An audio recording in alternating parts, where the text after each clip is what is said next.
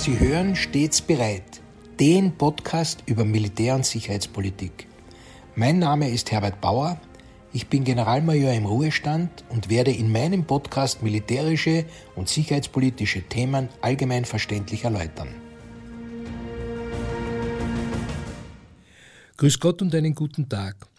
Heute möchte ich der Frage nachgehen, welche Bedeutung der vor kurzem stattgefundene Besuch des Staatspräsidenten der Volksrepublik China, Xi Jinping, beim Präsidenten der Russischen Föderation, Wladimir Putin, hat. Chinesische Regierungsberichte sind immer sehr detailliert und fangen auch die Atmosphäre und die inszenierten Bilder ein.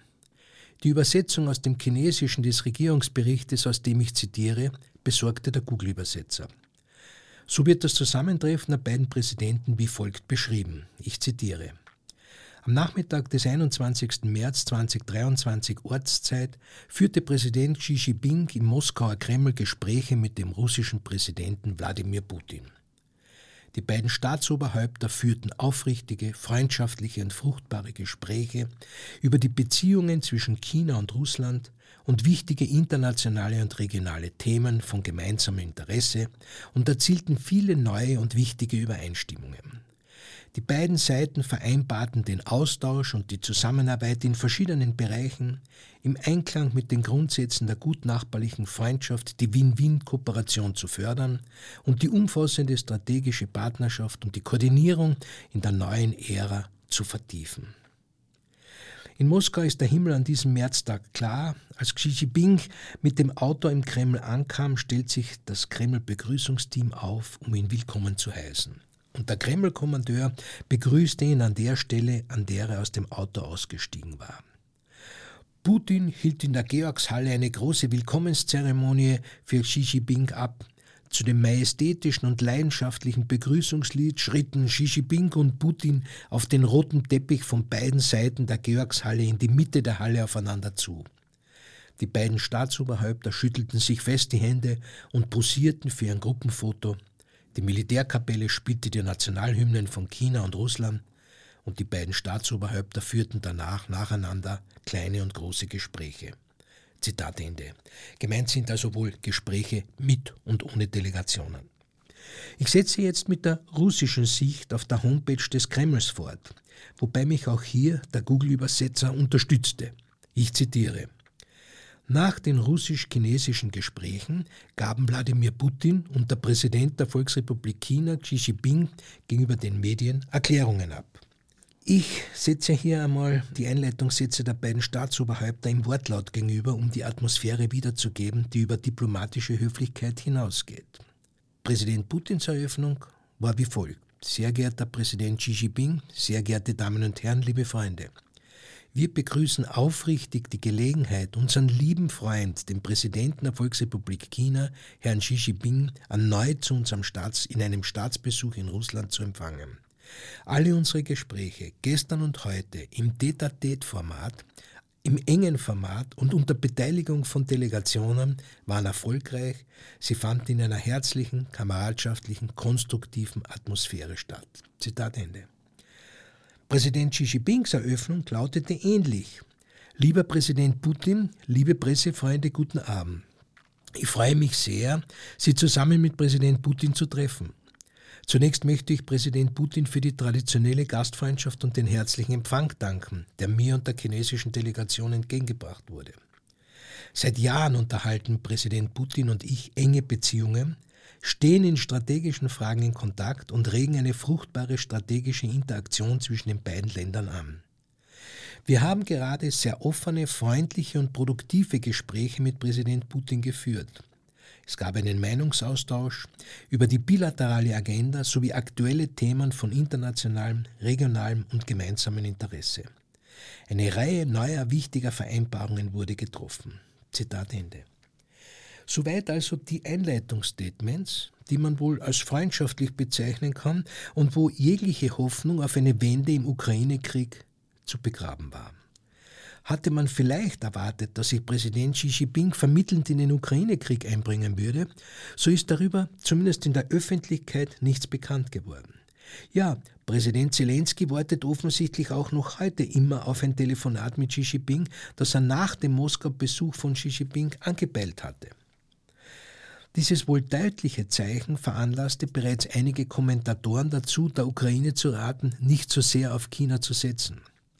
Die chinesischen Machtinteressen treffen sich im Moment mit einem um Anerkennung und Unterstützung ringenden Russland, womit sich durch deren wechselseitige Annäherung eine Win-to-Win-Situation abzeichnet.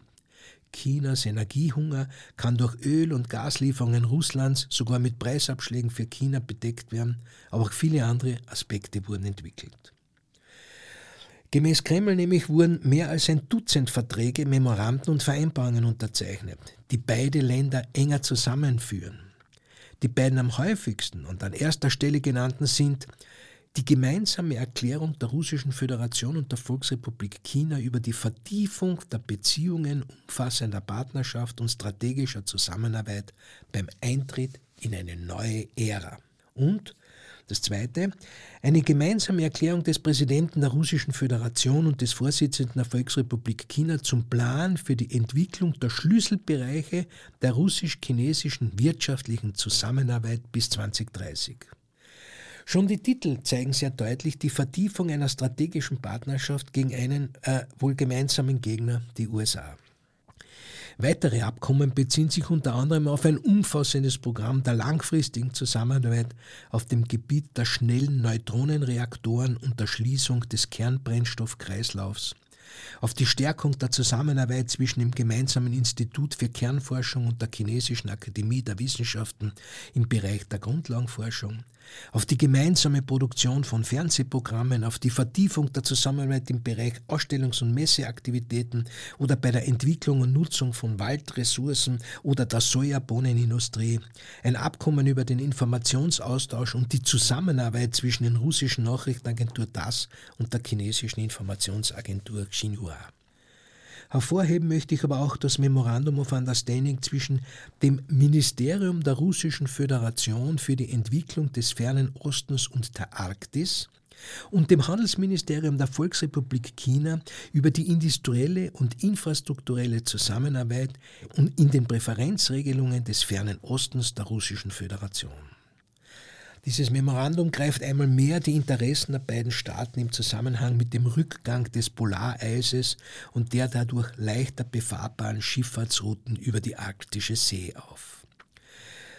China nutzt auch hier die politische Situation des um Unterstützung ringenden Russlands, um die arktische Seidenstraße voranzutreiben. Aber nicht nur diese, sondern auch andere Infrastruktur- und Verkehrsprojekte. Hier erlaube ich mir auch auf meinen Podcast Episode 10 hinzuweisen, der das Thema unter dem Titel Der heimliche Krieg in der Arktis bereits aufgegriffen hat. Der Ukraine-Krieg hingegen wurde in der gemeinsamen Pressekonferenz von Xi Jinping und Putin nur kurz und da auch nur durch den Präsidenten der Russischen Föderation angesprochen. So meinte er, ich zitiere, Natürlich haben wir die Situation um die Ukraine nicht ignoriert. Wir glauben, dass viele der von China vorgelegten Bestimmungen des Friedensplans, gemeint ist der Ende Februar vorgelegte Zwölf-Punkte-Plan, mit russischen Ansätzen übereinstimmen und als Grundlage für eine friedliche Lösung genommen werden können, wenn sie im Westen und in Kiew dazu bereit sind. Eine solche Bereitschaft konnten wir bisher jedoch nicht beobachten. Außerdem wurde mir gerade mitgeteilt, dass während der Vorsitzende und ich die Möglichkeit der Umsetzung des chinesischen Friedensplans diskutierten und der chinesische Präsident seinen Friedensinitiativen während unseres gestrigen persönlichen Gesprächs große Aufmerksamkeit schenkte, bekannt wurde, dass Großbritannien durch den Mund des stellvertretenden Leiters des Verteidigungsministeriums ankündigte, nicht nur Panzer an die Ukraine zu liefern, sondern auch Granaten mit abgereichertem Uran. Es scheint, dass der Westen wirklich beschlossen hat, mit Russland bis zum letzten Ukrainer zu kämpfen, nicht mehr mit Worten, sondern mit Taten. Aber in diesem Zusammenhang möchte ich anmerken, dass Russland in diesem Fall entsprechend reagieren muss. Ich meine, dass der kollektive Westen bereits damit beginnt, Waffen mit einer nuklearen Komponente einzusetzen. Zitat Ende. Zum Thema Uranmunition empfehle ich Ihnen den entsprechenden Link in den Show Notes. Die Bezeichnung nukleare Komponente ist zwar nicht ganz falsch, aber etwas irreführend, weil es sich bei dieser Geschossform um keine Atomwaffe handelt. Nichtsdestotrotz ist die Uranmunition eine die Umwelt und den Menschen belastende Form der Munition, die jedoch in keinerlei sie verbietende völkerrechtliche Vertragssituation erfasst ist. Wenn man davon absieht, dass gemäß Genfer Protokoll die Verwendung von giftigen Stoffen im Krieg verboten ist. Schauen wir noch kurz zum Zwölf-Punkte-Plan Chinas. Einige Analysten glauben, dass die Ukraine besser beraten wäre, sich auf ihre westlichen Verbündeten zu konzentrieren, als zu hoffen, ein China für sich gewinnen zu können, das auf ideologischer, wirtschaftlicher und militärischer Ebene offen mit Russland verbündet ist. Der Besuch Xi Jinpings in Moskau, aber vor allem auch die Ergebnisse können als klare Entscheidung gewertet werden. Ukrainische Analysten meinen sogar, China hat eine Seite gewählt, die Seite Russlands. Der schon zuvor bekannt gewordene Zwölf-Punkte-Friedensplan wird als Plan zugunsten Russlands gesehen und als ein sehr schlechter Deal für die Ukraine.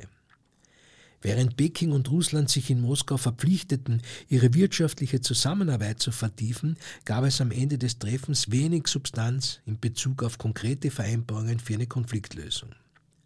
In Bezug auf den Krieg in der Ukraine verpflichteten sich beide, eine friedliche Lösung des Konflikts anzustreben, allerdings ohne anzugeben, wie dies erreicht werden könnte. Auch der vorgeschlagene Friedensplan und die jüngsten Gespräche zwischen Jinping und Putin bieten wenig greifbare Substanz dafür, wie ein dauerhafter Frieden in der Ukraine tatsächlich erreicht werden könnte.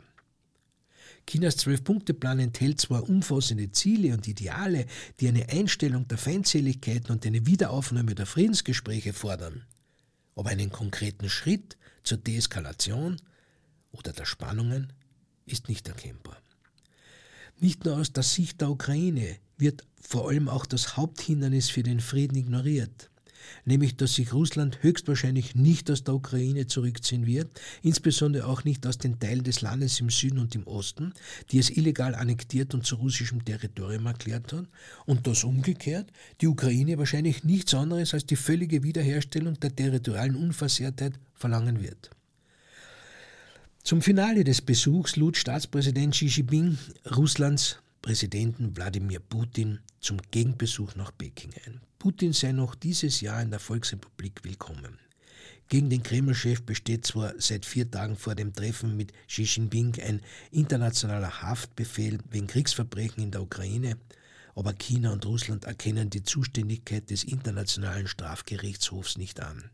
Ja, Ungarn ließ wissen, dass sie Putin nicht festnehmen würden, das österreichische Justizministerium hingegen teilte auf Nachfrage mit, dass Haftbefehle des Internationalen Strafgerichtshofs entsprechend dem römischen Statut umzusetzen und Gesuchte festzunehmen seien. Ein veröffentlichter Filmclip zeigt den Abschied der beiden Staatsoberhäupter. Die Übersetzung der letzten Worte im Rahmen des Besuchs geben uns sehr deutlich eine Richtung an. Jinping, jetzt kommt eine Veränderung, die es seit 100 Jahren nicht mehr gegeben hat. Wenn wir zusammen sind, treiben wir diesen Wandel voran. Putin, ich stimme zu. Jinping, pass auf dich auf, lieber Freund. Putin, gute Reise. Für die Ukraine bleibt im Moment also nur die traurige Gewissheit, dass das Sterben am Schlachtfeld weitergehen wird. Fast entsteht der Eindruck, dass es sich nun um einen klassischen Stellvertreterkrieg handelt, bei dem die Ukraine vom Westen und den USA, Russland aber durch China unterstützt wird um die angespannte Situation und den Machtkampf zwischen den Großmächten USA und China zu beeinflussen.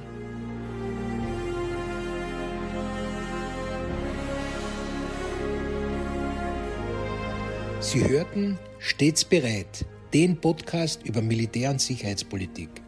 Sollten Sie Fragen zum Militär oder zu sicherheitspolitischen Themen haben, schreiben Sie mir bitte ein E-Mail an stets bereit at missing-link.com Media. Vielen Dank fürs Zuhören. Bis zum nächsten Mal. Ihr Herbert Bauer.